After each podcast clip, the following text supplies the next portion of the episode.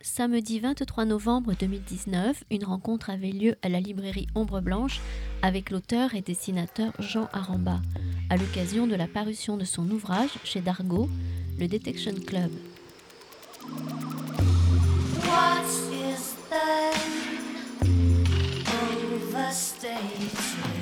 Donc Jean Aramba, bonsoir. Bonsoir et puis merci à, tous d'avoir bravé les intempéries. Je suis sensible à ça.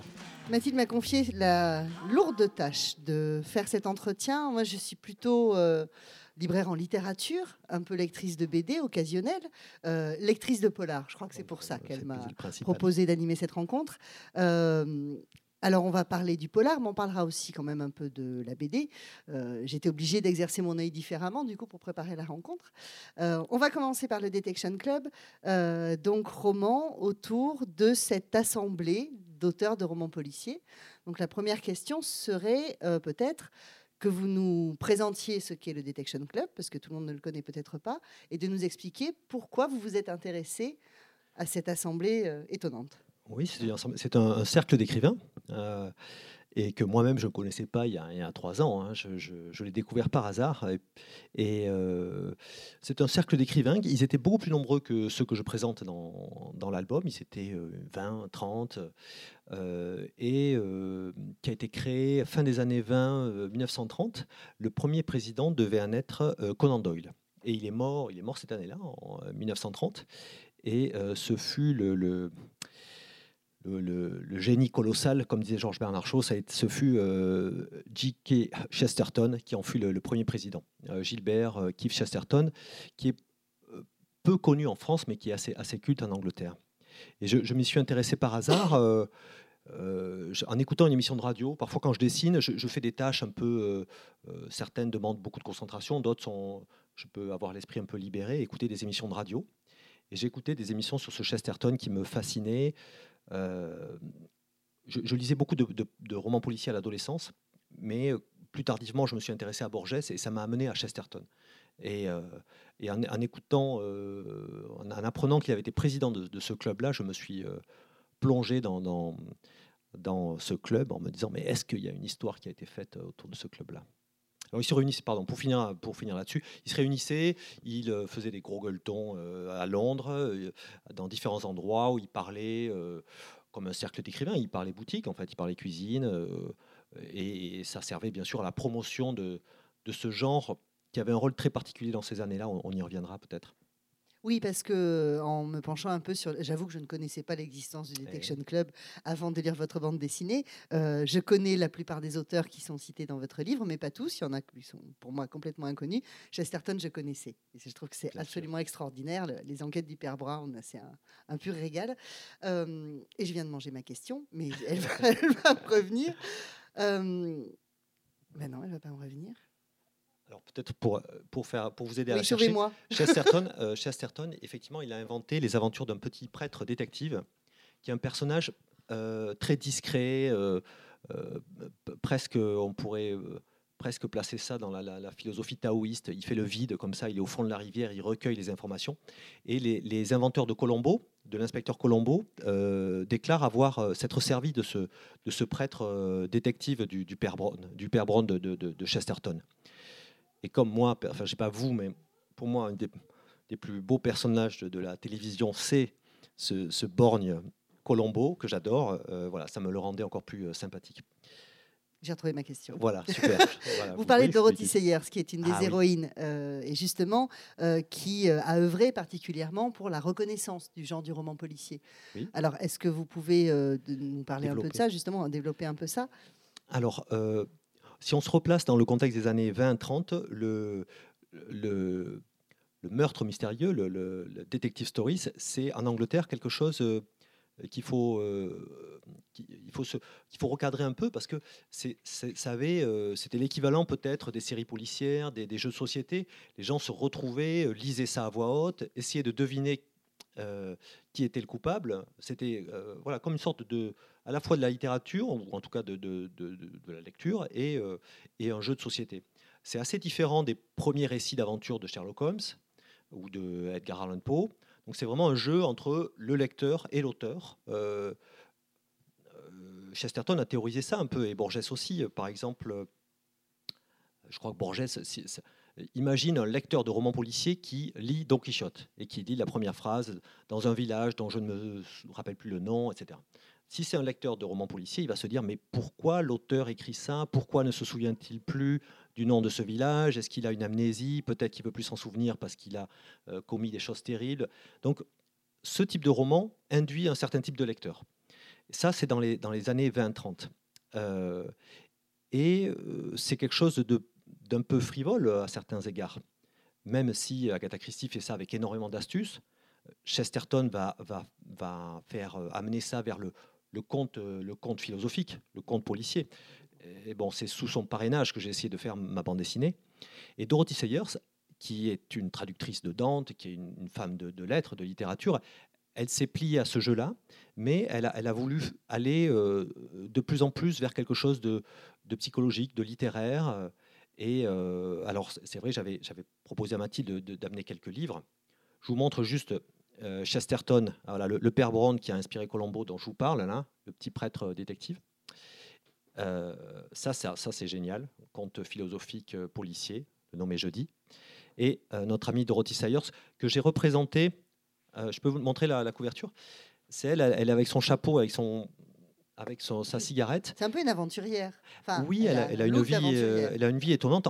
Je, l'ai un peu pas maltraitée, mais bon, évidemment, euh, je voulais favoriser euh, Chesterton et Agatha Christie.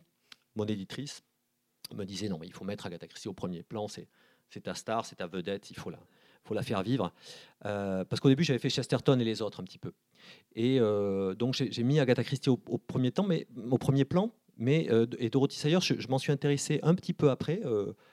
Euh, et j'ai lu ça, Le cœur et la raison, là, qui a été euh, édité par Phébus. Bon, euh, certains, c'est un pavé. Je, peux en dire deux mots de l'intrigue parce que c'est génial. Chesterton, Dorothy Sayers et quelques autres. Au bout d'un moment, l'histoire, le meurtre. Moi, ce que j'aime chez Chesterton, c'est que souvent, il n'y a pas de victime. Parfois, il n'y a pas de coupable. Il y a une histoire que j'adore de Chesterton en deux mots c'est deux frères jumeaux. L'un est un aventurier extraordinaire, et l'autre tient une boutique de bonbons. Et euh, l'explorateur rentre au pays, en, Angleterre, et euh, tout d'un coup, il disparaît. Alors les enquêteurs imaginent que c'est euh, son frère jumeau, jaloux, celui qui tient la boutique de bonbons, qui n'a jamais rien fait d'extraordinaire de sa vie, pense que c'est ce, frère jumeau qui l'a assassiné. Et le père Brand démêle, démêle l'intrigue. En fait, personne n'a tué personne.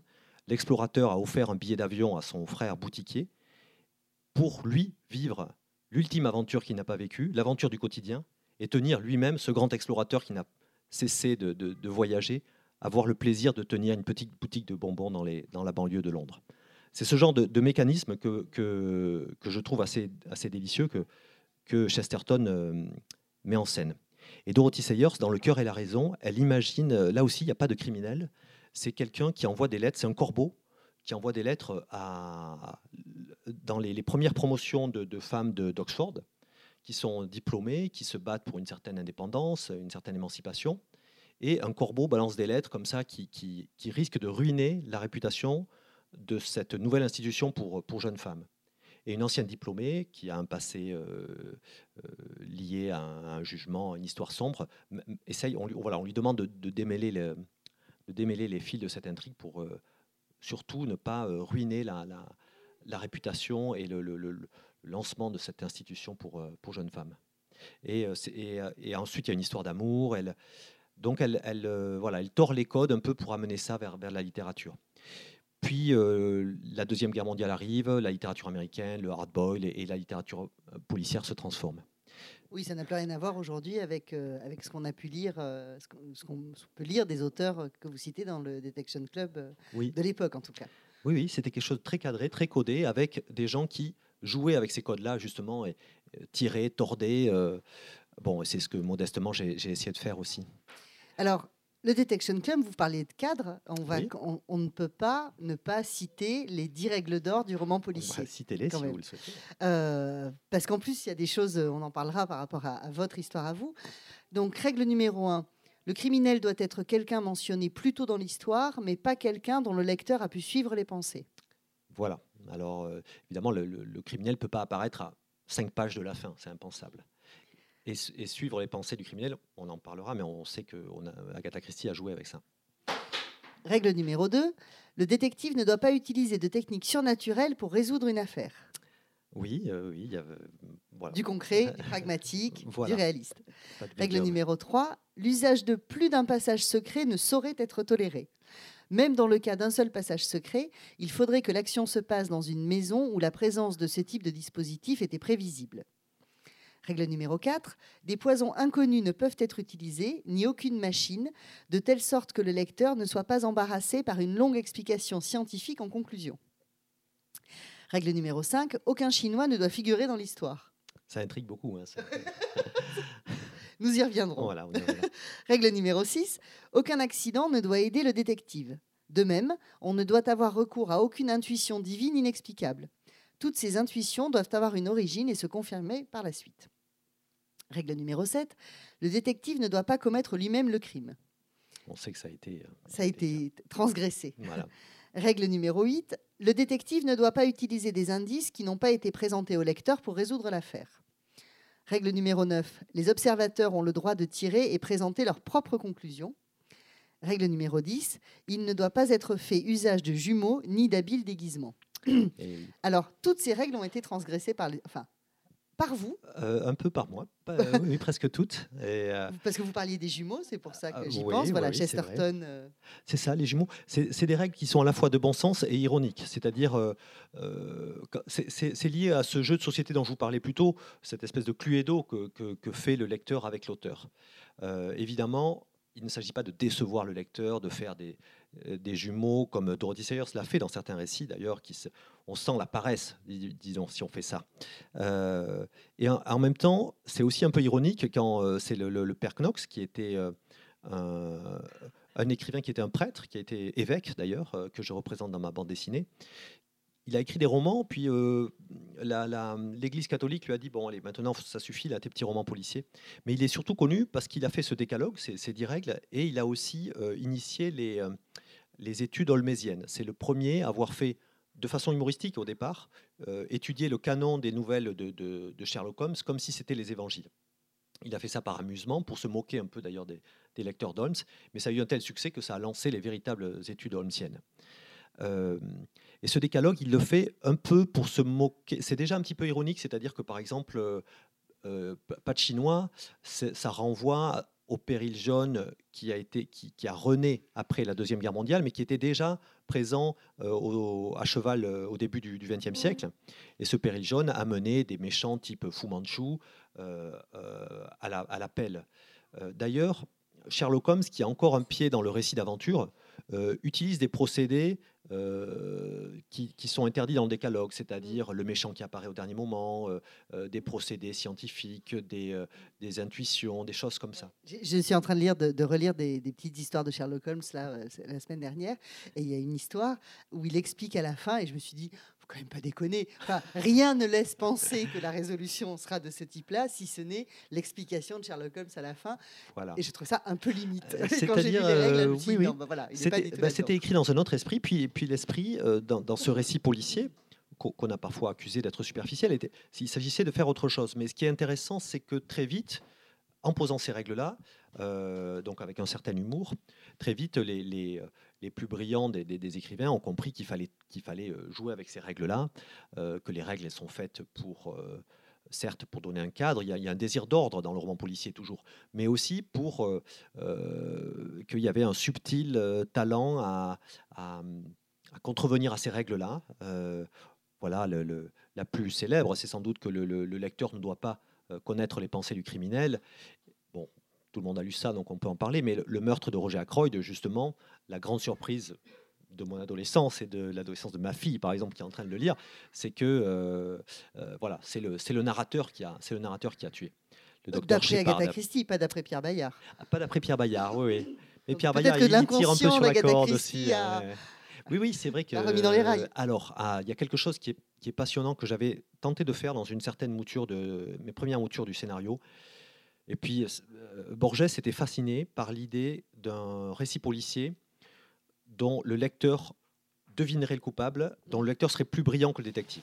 Le détective proposerait une fin, et il y aurait une phrase finale dans la narration, dans la, qui dirait voilà, mais euh, ces deux personnages ne s'étaient pas rencontrés par hasard, ou quelque chose comme une, une phrase en suspens comme ça, qui, qui donne au lecteur euh, un indice que le détective s'est trompé et qui l'encouragerait à relire tout le récit en menant sa propre enquête.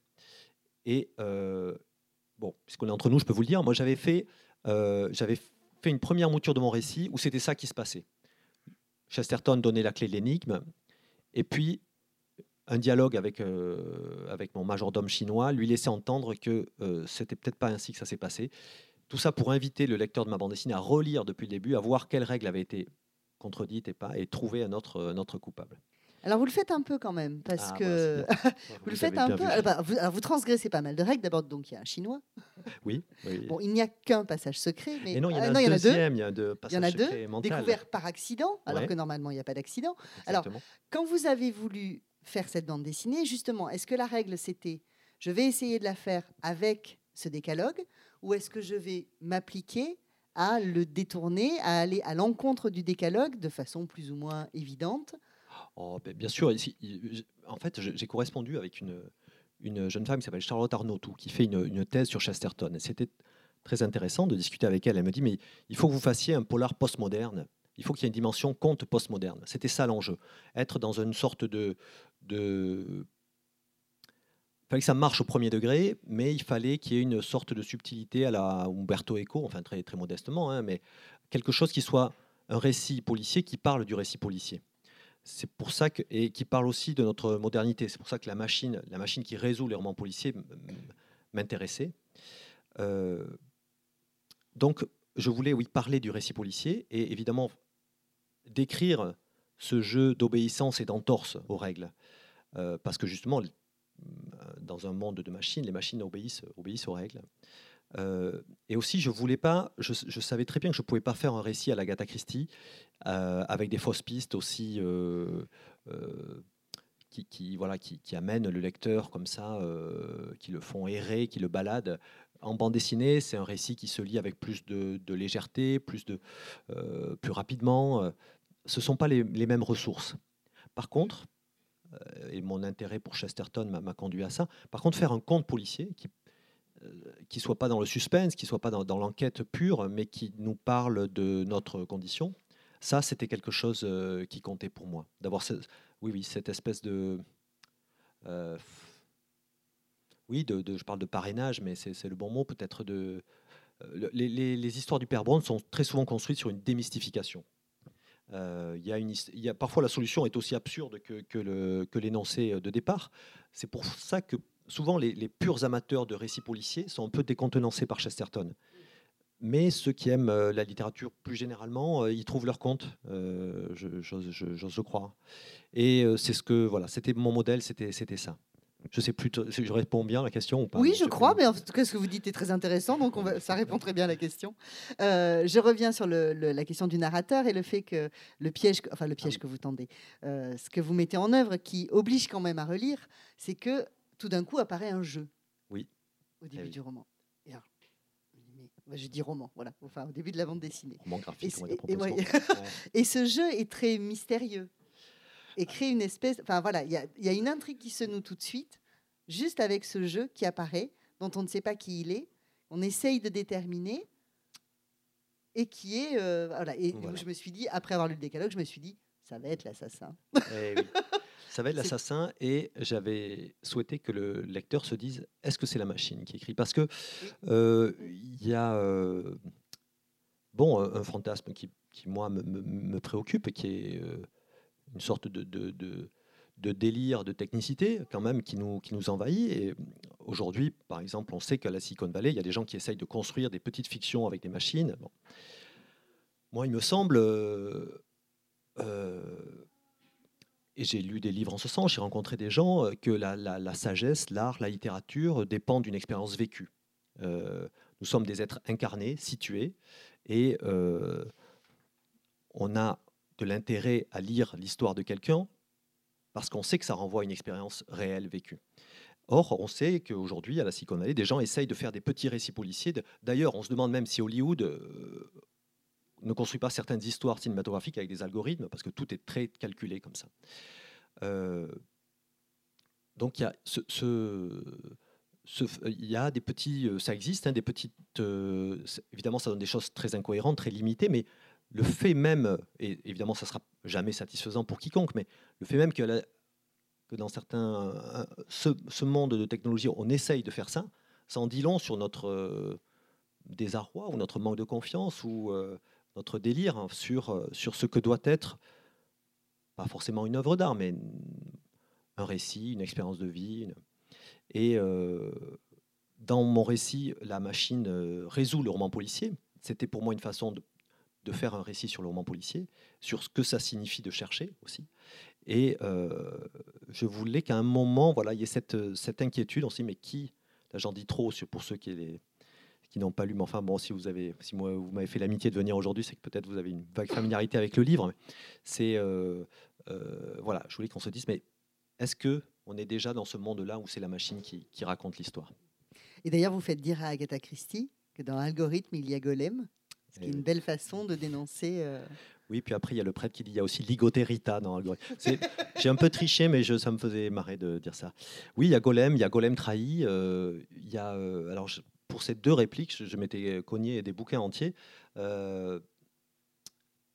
Et évidemment, je n'ai pas amené mes notes avec moi, donc ça sera un peu plus confus, mais il y a euh, ce, voilà, ce fantasme de décrire le monde avec des chiffres. la légende du golem est, dit tout à fait autre chose, en fait. Euh, euh, et c'est certains penseurs, quand il y a eu les premiers, les premiers ordinateurs, ont, rapproché ça du golem. Ont imaginé un, golem bienfaisant, comme ça. mais la, la très souvent, de même que le, vol, euh, le vol de, de, Dédale et Icare, ce sont des, choses qui nous, des, mythes qui nous renvoient justement à la limite de notre condition humaine qu'il nous faut euh, accepter à certains égards. Euh, donc, Golem trahi, ça, effectivement, ça dit quelque chose sur notre désir de parfois nous fait, nous fait, voilà, nous, nous porte à, à une certaine démission par rapport, au, par rapport à ce monde d'algorithmes. Vous avez dit que vous, vous étiez cogné pas mal d'ouvrages. Euh, on sent dans tous vos livres, alors évidemment dans le livre que vous avez fait sur Ulysse, qui est un, magnifique album euh, qui est sorti il y a, il y a quelques années, dans Opération Copperfield également, euh, et dans celui-ci, on sent une imprégnation et une documentation absolument énorme. Comment vous avez travaillé Alors énorme euh, euh, oui, je pense dans la, masse de ce que vous avez consulté, euh, mais aussi dans votre capacité à vous plonger dans un sujet. Est-ce que pour alors, comment vous avez travaillé pour le Detection Club? Est-ce que vous avez relu vos lectures d'adolescence? Vous disiez que vous aviez rencontré une jeune femme qui fait une thèse sur Chesterton. Donc, vous avez, visiblement, vous avez des trucs sur les algorithmes ou les robots ou les golems ou l'intelligence artificielle. Comment vous, vous préparez un album euh, au-delà de... Vous avez l'histoire en tête, j'imagine, quand vous commencez, mais on sent que ça va bien au-delà de ça dans votre préparation. Euh, oui, alors bah, je, vous remercie, c'est euh, très aimable, mais c'est vrai que j'ai une formation littéraire et puis un peu touche à tout, j'ai une curiosité qui m'a conduit à, m'intéresser à des tas de, choses. et quand je fais une histoire, bon, il y a, une idée un peu phare qui est là dès le début, mais il y a, je peux pas m'empêcher de, voilà, c'est presque une euh, boulimique, quoi, de me plonger dans des tas de choses pour euh, appuyer mon histoire. C'est un plaisir. C'est, euh, je suis en fait un peu comme ces écrivains en quête de vérité. C'est aussi une sorte d'enquête à chaque fois. c'est une enquête sur une expérience humaine qui n'est pas la mienne, qui est celle de, ces écrivains ou de ces acteurs ou, ou de ces personnes qui ont travaillé sur Ulysse et sur les mythes. donc j'essaye d'apprendre. Euh, j'apprends des choses. Et d'ailleurs, je, me dis que ce plaisir-là, il est... Euh, comment dire il est, Quand le livre sort, on est toujours un peu... Euh, ça nous appartient plus, on ne sait pas comment ça va se passer. les choses sont, sont presque déjà jouées. Quoi. Bon, on essaye de l'accompagner, comme aujourd'hui, malgré le mauvais temps. Mais quand on fait le livre, on se dit que le véritable plaisir, il doit être dans le, fait de faire le livre, en fait, de, J'y passe du temps, parfois trop, euh, mais il y a cette, euh, ce plaisir de me documenter, d'apprendre, de construire une histoire. Et, et ça, ça, restera, même si mon livre est raté, même si le livre est mal accueilli. C'est pour ça que, quels que soient mes livres imparfaits par le passé, je, je, les regarde toujours avec bonheur parce que je me souviens de ces, de études que j'ai faites autour de, de, de, de, de, ces livres de ces thèmes. Euh, je dirais pas que je choisirais un sujet de livre uniquement pour, à cause de son thème, mais, mais quand même, là, quand j'ai commencé à m'intéresser sur le Detection Club, je savais qu'il y avait. Euh, bon, je, m'intéressais sur Chesterton, par exemple, depuis un petit moment. Et je me dis, ah, mais me, plonger, finalement, me plonger deux ans dans cet univers, ça, ça, sera, ça sera un grand bonheur. Et puis on trouve des petites choses, on trouve, euh, mais euh, bon, c'est un peu compulsif. Hein, c'est vrai que j'accumule beaucoup de trucs, je prends des notes. Euh, j'ai l'impression de patiner pendant des semaines et des semaines, voire des mois. Et puis au bout d'un moment, il y a une sorte d'illumination, les choses arrivent à se, se mettre en place, à s'emboîter. Et on a une, voilà, une vague idée de, de la trame. C'était l'idée du club qui vous plaisait Parce que vous auriez pu faire une BD uniquement avec Chesterton Et je pense au club ah, parce que dans Opération Copperfield, il y a l'idée d'un groupe aussi. Oui, petit groupe. Alors Ulysse, c'est autre chose évidemment. Mais après, vous avez fait une BD sur le rugby, donc il y a du groupe aussi. Ulysse aussi, il y a du groupe. Ulysse, il, il arrive à reconquérir son trône avec. Euh, en, plus, il y, a, il y, a, quelque chose. Voilà, il, il arrive à la, il a la reconquête de lui-même, à la reconquête d'Ithac, et puis il s'associe avec. Euh, euh, le Porcher, avec le, le, Bouvier, avec son fils. Et ils forment une petite équipe aussi. Bon, et puis c'est vrai que moi qui ai pratiqué le rugby, je, évidemment, je suis sensible euh, au collectif. là, le club, évidemment, c'est un club plus. Bon, les Anglais ont invité, inventé des clubs le Beef Test Club, ils, n'ont pas arrêté d'inventer des clubs. C'est, ça, ça, fait partie de, presque d'un topic anglais. Là, ce qui m'avait frappé, c'est d'avoir ces grands noms quand même associés ensemble et euh, d'autres écrivains que je connaissais, que je connaissais moins bien, que j'ai découvert pour certains, que j'ai lu, relu pour d'autres. Il me faisait penser, vous savez, il y a cette petite scène très Agatha Christie dans, euh, dans un Tintin qui est euh, Les cigares du pharaon. À la fin, il se retrouve chez un espèce, dans les Indes, là, il est tombé d'avion. Quelqu'un se souvient ou vous vous rappelez de cet épisode-là où il y a il y a un major, il y a un pasteur et sa femme. Il y a un truc très, très Agatha Christie. Et là, c'était un peu le. Euh, ce club, ils avaient l'air de sortir d'un roman d'Agatha Christie aussi, avec. Euh, c'était tous des écrivains, mais il y avait ce prêtre, il y avait euh, ce militaire, ancien espion, le major Mason, qui a écrit Les Quatre Plumes Blanches, qui a été adapté à Hollywood, qui est un, très, beau, un très beau roman d'aventure la baronne aristocrate veuve, la baronne Orxy. Il y en avait d'autres, par exemple, il y avait un couple euh, socialiste. J'avais fait des premières moutures de mon histoire où il y avait ce couple-là, mais je me suis dit, bon, je vais les éliminer, ça va en faire deux de moins d'un coup, là, ça sera, ça sera plus simple. Il y avait une espèce de, de, de, type de scientifique aussi euh, qui avait fait des romans euh, qui étaient très, très baignés dans la, médecine et la science. Et, des personnages comme ça que j'ai, qui étaient très, très folkloriques. Et ils étaient disparates. il y avait des hommes et des femmes. ils avaient l'avantage de ne pas trop se prendre au sérieux. Euh, une forme de complémentarité dans ce club. Euh, voilà, on avait envie de faire un, un wood comme on dit, euh, avec, avec ce club-là et, et, de parler en même temps du récit policier. C'était très enthousiasmant dès le départ. De même que quand j'ai fait Opération Copperhead, en fait, c'est vous, qui, c'est vous qui êtes trop littéraire, vous pensez à, à Copperfield. Opération Copperhead, voilà, c'était, c'était, il y avait cette idée aussi assez qui m'avait fasciné dès le départ de, de l'association entre, entre Peter Ustinov, euh, jeune soldat, avec David Niven, qui était un, officier de formation, mais qui avait quitté l'armée pour aller à Hollywood et qui s'était réengagé, euh, comme il le dit lui-même, dans un moment d'aberration guerrière à la, déclaration de guerre en 1939. Euh, sur le club, j'avais, enfin bon, je vais vous, laisser passer à une autre question, mais j'avais plaisir à faire vivre tous ces personnages-là. Euh, mais mm, comme je vous le disais, mon éditrice m'a encouragé à, mettre Agatha Christie au premier plan. Euh, et c'est presque avec, avec, elle que j'ai eu le, plus de mal, en fait, même si c'est peut-être elle dont j'avais lu le plus de, le plus de romans. Pourquoi? Ah, Vous avez voilà. Merci, ah, parfait. Euh, c'est un personnage qui n'est pas facile, c'est peut-être la plus connue. Elle est, elle est, très connue, elle était très très timide et légèrement emmerdante, si vous me permettez cette expression. Elle, a, elle a, très peu dit de choses sur elle.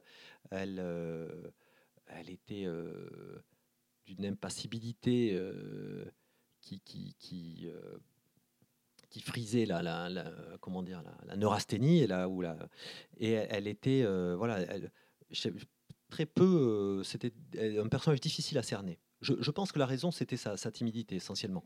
Dans ses mémoires ou dans les biographies que j'ai pu lire, enfin j'en ai lu, qu'une, hein, euh, j'avais du mal à en faire un personnage. Vous savez, les Anglais, ils appellent ça les dynamiques duos. Les, duos où les gens se, répondent comme ça, s'envoient des, vannes euh, dans les, les, ce qu'ils appellent les screwball comedies, hein, plus le cinéma américain, les, comédies loufoques. Mais euh, puisque je me suis replongé dans, dans ces livres-là, Agatha Christie a créé euh, une sorte d'alter ego parodique, beaucoup plus euh, épicé qu'elle-même, ou alors elle était secrètement, mais elle ne voulait pas le montrer. C'est un personnage qui s'appelle Ariane Oliver, qui apparaît dans euh, ou cinq romans d'Agatha Christie. Et c'est une romancière de fiction qui, qui a créé un petit policier norvégien, je crois, ou finlandais, je ne sais plus, végétarien. Et cette Ariane Oliver, on sent que quand, euh, quand elle apparaît dans les romans d'Agatha Christie, elle mène l'enquête euh, dans un qui s'appelle Le Cheval Blême. Elle est euh, avec Hercule Poirot dans Carte sur table. On, sent que c'est le, porte-parole d'Agatha Christie, un petit peu, et elle, c'est une version parodique d'elle-même et beaucoup plus witty, comme disaient les Anglais, très, avec beaucoup d'esprit. et c'est, ce personnage-là, ce double de fiction qui m'a aidé à faire mon Agatha Christie. Oui, parce que vous en faites quelqu'un d'assez euh, féroce avec ses contemporains quand même. Euh, et avec Chesterton, on est complètement dans le duo de comédie dont vous parliez. Euh, oui, oui, c'est grâce à cette Ariane Oliver, justement. C'est grâce à ce double de fiction où, à qui Agatha Christie fait dire de ce, genre de paroles. elle lui fait dire, par exemple, que si elle pouvait, elle, elle, elle elle assassinerait son détective euh, finlandais euh, et euh, que ses autres crimes seraient de la, de roupie de Sansonnet. C'est quelque chose, on sait qu'Agatha Christie, dans ses lettres, on sait qu'elle en avait marre d'Hercule Poirot, et elle, fait, dire ces choses-là à cette, romancière de, fiction. Et puis je trouvais, voilà, c'était cohérent pour moi de faire appel, j'aurais pu l'inventer complètement, mais de faire appel à ce double de fiction d'Agatha Christie. Vous avez lu tous les Agatha Christie? Non, non, non, non, non, non. Ma, ma, fille est en train de lire les intégrales, volume après volume. Non, non, mais il y en a. Euh, bon, évidemment, c'est pas, euh, c'est pas, euh, c'est pas Dickens, c'est pas. Mais il y a une une astuce qui est renouvelée. Je, je, pense qu'évidemment, elle est un peu pas déconsidérée dans le monde des lettres, mais on la prend moins au sérieux évidemment que Chesterton, qui est plus, euh, plus génial, ou que Dorothy Sayers, qui était plus éduquée, mais elle a quand même euh, fait preuve de ressources euh, assez, assez incroyables, puisque presque 100 ans après, c'est elle qui continue à être adaptée à profusion. et puis, il y a quelques, quelques-uns de ces romans qui sont très astucieux. Là, vous avez amené... alors, non, ça c'est John Dixon Carr. Poirot quitte la scène. Ça, c'est le dernier Hercule, Poirot. Euh, Poirot, enfin, c'est la dernière enquête. Euh, je ne veux pas trop vous en parler parce que c'est vraiment un plaisir de lecture. Elle avait écrite d'ailleurs cette histoire euh, bien avant. Elle avait mis sous coffre. Elle avait dit ça, ça sera la dernière histoire d'Hercule Poirot et elle voulait que ce soit publié après sa mort. Ça a été publié quelques mois avant. c'est un, un, assassin qui n'assassine pas en fait, qui pousse les autres à commettre des crimes de façon. Euh, c'est les, les, les, meurtres parfaits, puisqu'il y a. Y a c'est. Euh, comment il s'appelle Laurent Binet, je crois, a fait un truc, la septième fonction du, langage ou quelque chose, où c'est par la parole, la parole qui conduit les autres à, à faire des choses, à faire des, des crimes. Ou... Et là, c'est déjà ça d'une certaine manière. C'est quelqu'un qui. Euh, Poirot et a trouvé le vilain, son Moriarty à lui, c'est quelqu'un qui, qui, qui, crée la mort par la, voilà, par la parole, en, conduisant les autres. Et c'est la dernière enquête, donc Poirot, on peut le dire, va mourir à la fin. Comment Et tout ça, quand on, réfléchit sur ces codes du roman policier, qui tue qui Est-ce que Poirot, finalement, n'est pas la victime de ce dernier bonhomme, même si il l'écarte C'est très, très astucieux. Il y a ABC contre Poirot, qui est aussi, qui joue avec le, crime en série, euh, le fait que l'arbre cache la forêt, mais que parfois c'est la forêt qui cache l'arbre. Des, choses voilà, très, très, voilà, d'une grande malice. et c'est très, très basique, mais c'est assez, assez intéressant à, à regarder de près quand même. Quel est le cahier des charges que vous vous êtes fixé pour construire l'histoire de votre album, le Detection Club? Ah, ben, Comme je vous le disais, pour moi, euh, c'était c'était de, faire un, conte, un conte policier. Euh, donc je savais que le suspense, les fausses pistes, tout ça, ce serait un peu factice. Mais je voulais qu'il y ait quelque chose de très sincère dans euh, cette recherche, cette recherche aussi. pourquoi finalement ces romanciers policiers tiennent tant à leur travail, à leur spécificité c'est parce que ça dit quelque chose de notre humanité. D'ailleurs, très souvent, les, histoires de, Chesterton sont construites euh, de cette manière-là. Euh, un peu comme l'histoire du boutiquier de bonbons dont je vous parlais. Euh, évidemment, il n'y a pas de grand crime, il n'y a pas de méchant, mais si on, réfléchit au motif de cet explorateur, on comprend ça finalement, l'espèce de vanité à faire dix fois le tour de la Terre et ce, désir modeste d'avoir une vie anonyme. Euh, donc cet élément très humain de cette enquête de, du père Brown, par exemple de Chesterton, moi c'était ça, ça me fascinait pas mal. Et vraiment, ce qui est important pour moi et les, personnes que j'ai rencontrées, j'essayais de leur faire euh, parler de ça, c'est pourquoi même dans des récits policiers construits avec une mécanique policière, avec un décalogue, avec des règles, pourquoi il y a autre chose qui se joue là? Euh, Bon, je ne veux pas trop m'étendre là-dessus, mais il y a un, philosophe, je trouvais que sa formule résumait bien ça par rapport à la machine. Il disait, euh, euh, il disait la vie ne peut être connue que par la vie. Et euh, cette formule-là résume assez bien le, cahier des charges, comme vous dites, ce que, je voulais signifier avec cette bande dessinée. Il y, a, y a une, histoire de l'Antiquité qui, me, frappait, que répétaient souvent de mes professeurs, c'est Thalès, le savant Thalès, euh, il est toujours le, nez dans les étoiles comme ça. Il regarde le ciel, il regarde très très loin. Et il regarde tellement loin qu'il regarde plus ce qu'il y a autour de lui. Il regarde plus euh, euh, ses camarades humains, la nature autour de lui. Donc il a tellement les, yeux tellement loin que il voit pas le trou et il tombe dans le trou et ça provoque le rire de sa servante. Voilà, c'est une histoire de l'Antiquité assez fameuse et, et j'avais ce genre de d'histoire très simple, mais presque pédagogique dans le, derrière, derrière la tête. Je parlais de cahier des charges parce qu'on retrouve des standards, j'ai envie de dire, du genre. Il y a ah le, le, le, milliardaire mégalo, oui, le huis clos, bien sûr, qui se passe dans une île, le savant fou, oui, oui, le chinois mystérieux, la femme fatale, euh, la machine euh, qui dépasse euh, son créateur d'une certaine manière. Bon, évidemment, les passages secrets, on en a parlé. Oui, est-ce que, est-ce que, c'est, ah que vous vous étiez fixé ces conventions-là Voilà, des, points comme ça que vous vouliez glisser ou qui étaient justement bah, comme le, un peu un exercice oulipien d'une certaine manière. Oui, bien sûr. Ce sont des conventions qui sont attendues par le lecteur dans, dans ces années 30 là. Hein. c'est vraiment, c'est des choses qu'on associe. Euh, à ce roman policier. Euh, la BD a toujours un peu partie liée avec le cliché aussi. Hein. Euh, donc je voulais, je voulais bien sûr ne, ne, je pouvais pas m'empêcher de, faire appel à ces, choses-là.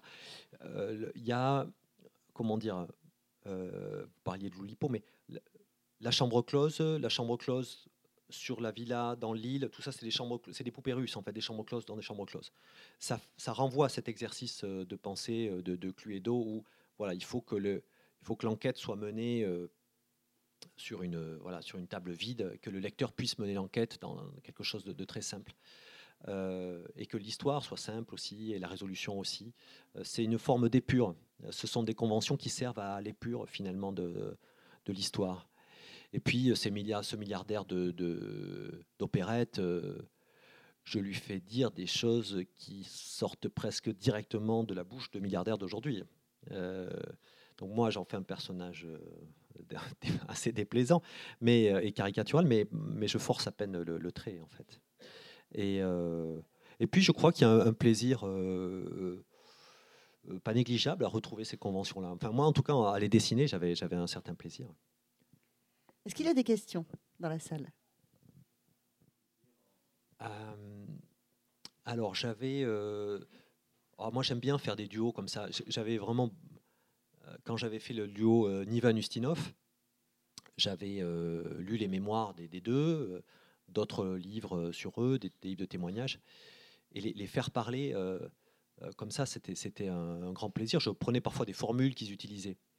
Là, c'est le cas de, Chesterton, qui était un, personnage. Borges disait que c'était une des figures les plus sympathiques de la littérature. Il, avait beaucoup d'humour. Euh, à un moment, on lui présente un plat de gelée comme ça, et qui, tremble autant, et dit ah, Je n'aime pas la nourriture qui semble avoir peur de moi. C'est quelque chose qu'il a vraiment dit, donc je lui fais mettre ça dans la bouche, mais c'est authentique. Euh, puis, euh, ce personnage un peu, enfin, comment dire, ce duo un peu avec les vacheries de. comment ça m'est venu? Je sais pas trop. Sans doute euh, ce côté pince euh, un peu raide, un peu pince sec d'Agatha de, Christie venait de ce personnage-là, Yann Oliver. D'allier ça avec la bonne humeur, euh, la bonhomie de Chesterton, qui lui est toujours, toujours dans une générosité comme ça abondante, ça, venait un petit peu de deux en fait de ces personnages-là, plus une autre inspiration littéraire qui me, me, plaît beaucoup, qui est Wodehouse, que, qui est un écrivain un dialoguiste hors pair, un, peu, un peu oublié aujourd'hui, qui a créé les aventures de Jeeves, ce majordome euh, qui, euh, qui est beaucoup plus euh, sage que son, son hurluberlu de, de maître. Jeeves, Woodhouse faisait des histoires sans queue ni tête, il décrivait une espèce d'aristocratie décadente, mais c'est hilarant et je, pense que j'avais des souvenirs de, ce, ce, type d'humour-là qui, pour, pour, pour faire parler mes personnages. J'aime bien les gens qui sont euh, qui font, qui se balancent des vannes avec politesse. Ça me, ça me plaît bien. Euh, pourquoi avoir choisi, la BD pour raconter des histoires? Vous disiez que vous aviez une formation littéraire. Pourquoi plutôt la BD que le roman?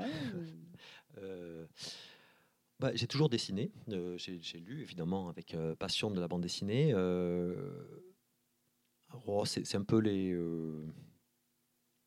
un peu les accidents de la vie hein, qui font ça, mais, euh, il y a une sorte de. La bande dessinée, c'est un art populaire euh, qui a une grande vitalité, même s'il y a une surproduction. Je ne sais plus qui disait euh, que c'était difficile d'écrire après Proust, qu'il avait fermé la porte derrière lui. En bande dessinée, ce n'est pas le cas. On pourrait le dire peut-être d'Hergé, hein, mais on a le sentiment de pouvoir faire des choses. Il y a ce côté extrêmement populaire qui fait que c'est accueilli avec une grande fraîcheur. Euh, ça peut être fermé et oublié aussitôt, hein, c'est le risque.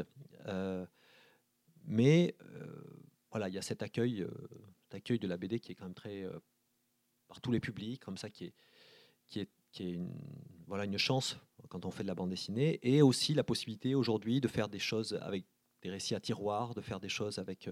moi, j'essaye de faire plusieurs niveaux de lecture. Alors c'est toujours un peu casse-gueule de faire le grand écart. à force de vouloir réunir des, lectorats différents, on peut n'en toucher aucun. Mais, euh, mais j'essaye, euh, en tout cas. Euh.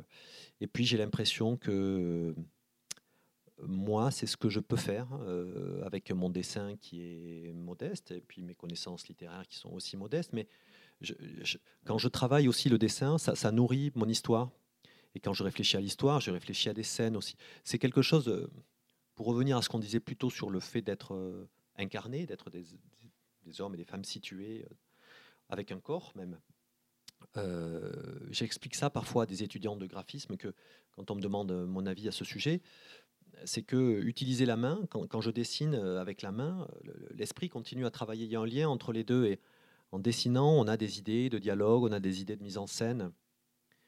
Sampé disait ça, il dit euh, c'est pas l'œil qui guide la main, c'est la main qui guide l'œil. Il, voulait dire par là que c'est parfois la main qui l'entraîne à faire un dessin qu'il n'avait pas prévu de faire. Euh, et moi, c'est un peu pareil sur un, temps beaucoup plus long. On écrit des histoires, on fait des croquis, on écrit des dialogues, on écrit une structure d'histoire, on dessine et on change tout ça jusqu'au dernier moment. Et euh, j'ai une, femme qui est prof qui me parle de l'enseignement spiralaire. Elle fait des, des, trucs, on tourne autour comme ça, à chaque fois on améliore un peu avec les étudiants. Ben moi c'est un peu, un peu pareil. On est, je, fais des trucs, on tourne autour comme ça et on essaye à chaque fois de, rapporter une couche, d'améliorer, euh, que ce soit par le dessin ou par les mots. Et cet alliage des deux euh, me convient. Votre dessin a, je trouve, beaucoup changé entre euh, cet album sur le rugby euh, en même temps que la jeunesse et, et Ulysse déjà. Est-ce que vous avez changé On a presque l'impression que vous avez changé de technique. on a l'impression que c'est beaucoup plus ancré comme si c'était presque travaillé à la plume dans l'album sur le rugby et beaucoup plus, euh, beaucoup plus de légèreté dans les albums suivants, sur les couleurs aussi. Alors, ce sont des. Euh, je travaille toujours à la plume avec des outils euh, traditionnels. Sur les derniers, j'utilise un peu de feutre aussi pour les arrière-plans. mais en fait, bon, je me suis mis à dessiner. J'ai toujours dessiné, mais à le faire professionnellement assez tardivement. Et donc, vous savez, à, 15 ans, 20 ans, on est une véritable éponge. Il y a, moi, il y a une précision anatomique, architecturale que j'aurai jamais. C'est trop tard pour moi, je pense. Mais je peux chercher un dessin qui, me, qui soit efficace sur d'autres, sur d'autres choses. Quoi. Alors j'essaye d'être le meilleur possible compte tenu de, mes qualités euh, modestes. Euh, j'étais aussi très attiré par un dessin, une tradition d'illustration anglaise, Quentin Blake, que j'ai eu la chance de rencontrer, c'est vrai que c'est très euh, proche, l'album sur le rugby. Euh, euh, en tout cas, avec une plume qui bouge. Mais une plume qui bouge, comme ça, ça fait beaucoup de mouvements. Mais la bande dessinée a besoin de limpidité aussi. En travaillant sur Ulysse, évidemment, j'ai voulu épurer. Puis je me rendais compte aussi qu'il y avait des lecteurs qui trouvaient que ça bougeait trop, que c'était mm. pas assez, assez clair. Et je me suis dit, bon, c'est quand même dommage de perdre ces lecteurs-là aussi. Peut-être qu'il faut que je trouve quelque chose de plus, de plus limpide. Et, et en travaillant sur l'épure de la mythologie d'Ulysse, ça m'a conduit à m'intéresser à des illustrateurs des années 50 euh, qui avaient quelque chose de très schématique, mais de, très beau, avoir une simplicité belle. C'est pas si simple. Hein. Euh, et alors, après, quand j'ai fait Copperhead, enfin tout ça, c'est un enchaînement en fait. Hein, j'ai fait Copperhead. Pour le rugby aussi, c'était bien qu'il y ait du mouvement. Ça me paraissait justifié. Et aussi, il fallait que j'aille assez vite parce que il y avait une prépublication dans l'équipe. C'était au moment de la Coupe du Monde. Évidemment, pour Opération Corporelle, je voulais un truc un peu anglais, Panthère Rose. Euh, David Niven jouait dans la Panthère Rose d'ailleurs. Et même, ce qu'on ne sait pas, c'est que Peter Ustinov devait jouer l'inspecteur Clouseau. Et il a refusé, je ne sais pas pour quelle raison, c'est Peter Sellers qui est arrivé, qui a volé la, vedette à tout le monde. Mais je voulais évidemment un dessin qui renvoie à, ce type de cartoon. Euh, et ça avait été, j'avais avec euh, ma coloriste Isabelle Merlet, là c'est son mari Jean-Jacques Rouget qui a fait les couleurs, on avait trouvé comme ça quelque chose qui renvoie aussi au dessin de Sampé, une forme de légèreté, de, facilité, et autant que possible d'élégance en même temps. c'est ce que j'essaye de, faire dans ces albums-là. J'ai prévu d'en faire un, troisième un peu dans cet esprit-là, puis peut-être ensuite je, je, partirai vers d'autres horizons, avec peut-être même un dessin un peu, un peu différent. On verra ça. Est-ce qu'il y a encore une question dans le public? Alors moi j'en aurai une dernière avant de passer aux dédicaces, puisque je pense qu'il y a aussi des gens qui attendent pour ça. Euh, sur la question du genre, l'espionnage, le polar, la science-fiction, le troisième ah, oui, alors, Le roman sentimental, le roman d'aventure ça, sera le roman d'aventure, c'est un peu risqué, mais j'ai envisagé la science-fiction. Euh, mais d'une certaine manière, il est un peu question de science-fiction dans celui-là. Euh, là, bon, j'ai un certain goût pour le, le récit d'aventure, pour Stevenson dont j'avais adapté un récit inachevé. Euh, et j'avais envie de faire une course au trésor, dont le trésor soit un livre. Et euh, là aussi, j'ai, euh, en fait, j'ai découvert Shakespeare assez tardivement, et il y a quelque chose qui, m'a fasciné chez Shakespeare dans cette, cet accès immédiat, cette profondeur. c'était assez différent de, Molière. On était biberonné à Molière. Euh, et donc j'ai découvert un peu par accident que Shakespeare a écrit une pièce inspirée d'un chapitre de Cervantes, The History of Cardenio. Cette pièce a disparu. Elle a réapparu au milieu du XVIIIe euh, et à nouveau disparu. Euh, donc ça, j'avais envisagé au début que ce soit un autre livre, hein, que, mes, protagonistes soient à la recherche d'un autre livre. Et puis je me suis dit, celui-là, quand même, il en impose. C'est un peu comme un trait d'union entre les deux grands génies euh, du, du, euh, du, 17e, euh, qui renvoie aussi à une certaine idée de la sagesse, le roman moderne de Cervantes, la sagesse de Shakespeare. Donc cette pièce, l'idée de cette rencontre entre les deux qui s'est volatilisée, ça, je me disais que c'était une bonne, une bonne quête au trésor. Et on parlait des clubs anglais. J'ai découvert en lisant un livre de Roger Chartier, qui, qui, a fait une série de conférences au Collège de France là-dessus. Euh, qui est un grand historien de, voilà, sur la, littérature, la narration. Il, euh, il, parle à un moment d'un club qui s'appelait le Shakespeare Ladies Club, qui était un club de femmes aristocrates qui travaillaient à la promotion de Shakespeare. Donc, je trouvais ça aussi incroyable. Et là, récemment, j'ai découvert un personnage qui s'appelle Ignatius Sancho, qui a été baptisé comme ça parce que qui était né sur un bateau négrier, premier noir à voter au, Royaume-Uni, qui a été majordome, valet, puis épicier, correspondant avec Laurent Stern, et qui a été baptisé comme ça parce qu'on trouvait qu'il ressemblait au personnage de, Don Quichotte. Et alors ça, c'est tout récent, donc du coup, ça, ça, m'enthousiasme. Alors je vais, ce personnage va avoir un rôle, Ignatius Sancho, et il y aura une sorte de, Don Quichotte au féminin, qui est une, actrice irlandaise de ces années-là aussi, Peg Woffington. Donc voilà, ce seront mes, enquêteurs, mes aventuriers pour cette, cette histoire. Et j'aimerais bien que ça paraisse dans deux ans, mais s'il y a du boulot encore, on va voir. Nous attendrons patiemment et nous pourrons relire vos albums en attendant et les romans policiers que vous nous avez conseillés ce soir. Merci beaucoup, Jean. Merci, à tous.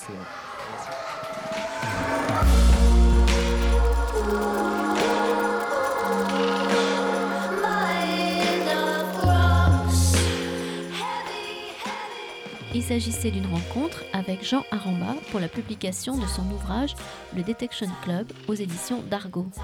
Jean Aramba a publié son premier album Les Invisibles chez Futuropolis en 2018 et remporté le prix de la meilleure bande dessinée historique au rendez-vous de l'histoire à Blois.